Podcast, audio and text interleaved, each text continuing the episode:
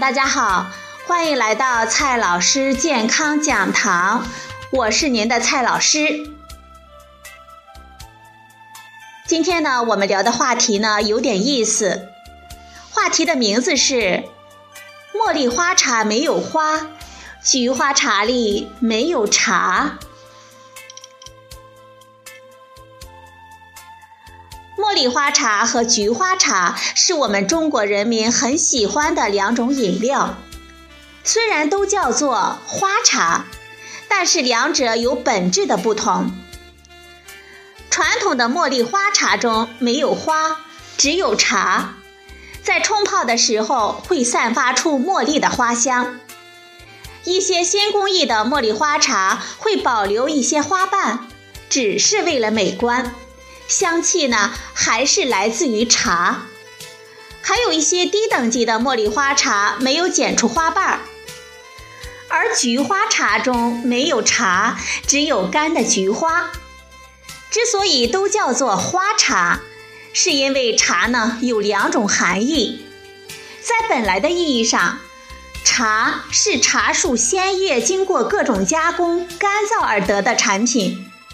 广义上，我们把任何植物的花、叶、果等等干燥之后泡水得到的饮料，也叫做茶。广义的茶通常叫做代茶饮、花草茶、花果茶等等。茉莉花茶的茶是本意上的茶，菊花茶的茶呢是代茶饮意义上的茶。那么，为什么我们把茉莉花用来做本意的茶，把菊花做花草茶，而不是相反呢？这就得从两种花的特质来说起了。茉莉花有浓郁芬芳的香气，这种香气来源于花瓣中的挥发性的有机物，主要是酯类、醇类和烯萜类的化合物。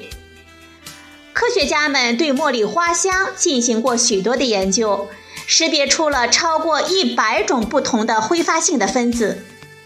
这些分子混在一起，刺激我们的嗅觉细胞，就产生了茉莉花的特有香气。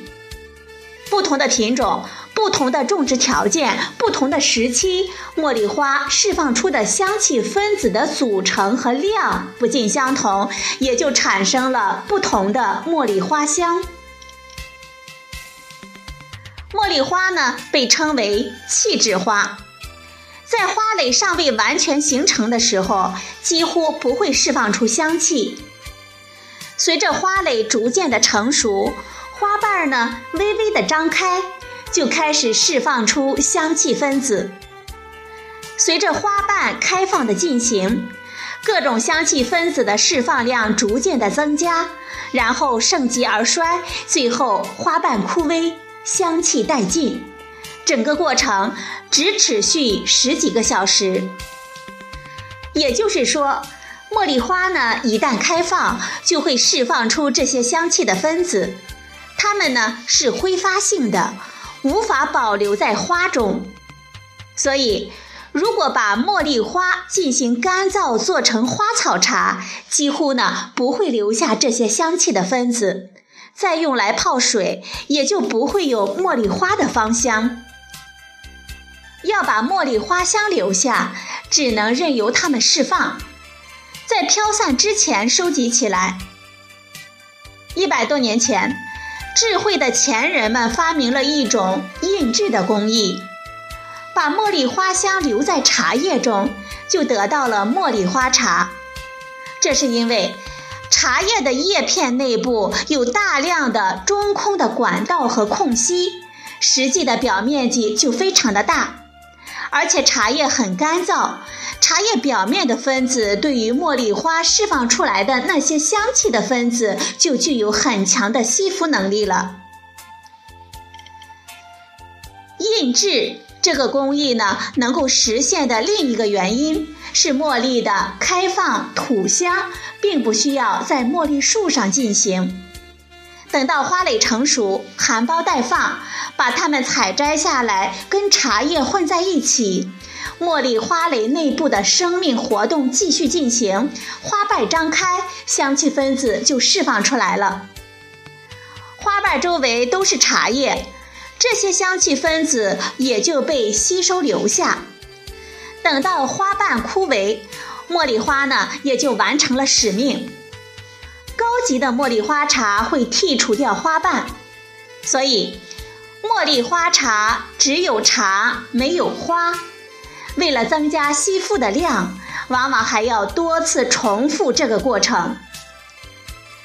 茶叶对这些香气分子的吸附能力是比较强的，在通常的条件下，尤其是低温密封保存，这些香气分子会平静地待在茶中。等到冲泡的时候，温度升高，它们呢就会挣脱束缚，游离出来，我们就闻到了茉莉花的香气。茉莉花茶的香气有多浓，取决于两个方面的因素：一是印制的时候用了多少花，印制了多少次。用的花越多，印制的次数越多，茶叶吸附的香气分子也就越多。条呢是所用茶叶的品质，茶叶原料越细嫩。茶胚越新鲜，茶条越舒展，它的表面积就越大，吸附能力就越强，能够吸附的香气分子呢也就越多。而菊花茶呢，则是另一种状态了。菊花开放的时候也有香气释放，它是菊花香远不像茉莉花香那样具有吸引力，它的特质。在于其中的黄酮类物质和绿原酸。有研究做过检测，菊花用热水浸泡，能有一半左右的固体物质溶出到水中，其中有大量的黄酮类物质和绿原酸，这也就是菊花茶呈现浅黄色的原因。黄酮类物质具有抗氧化性，而被认为是有益于我们健康的。而绿原酸更是因为具有抗菌病毒的活性，而被当作是菊花的功效成分。黄酮和绿原酸都不是挥发性的，把菊花干燥之后能够保留下来，而它们能够融入到热水中，所以呢可以做成花草茶。反之，如果把它们像茉莉花那样用于印制，黄酮和绿原酸也不会跑到茶叶中，而它们呢也不会释放多少香气物质去被吸附。所以，茉莉花茶没有花，菊花茶里呢没有茶。好了，朋友们，今天的节目呢就到这里，谢谢您的收听，我们明天再会。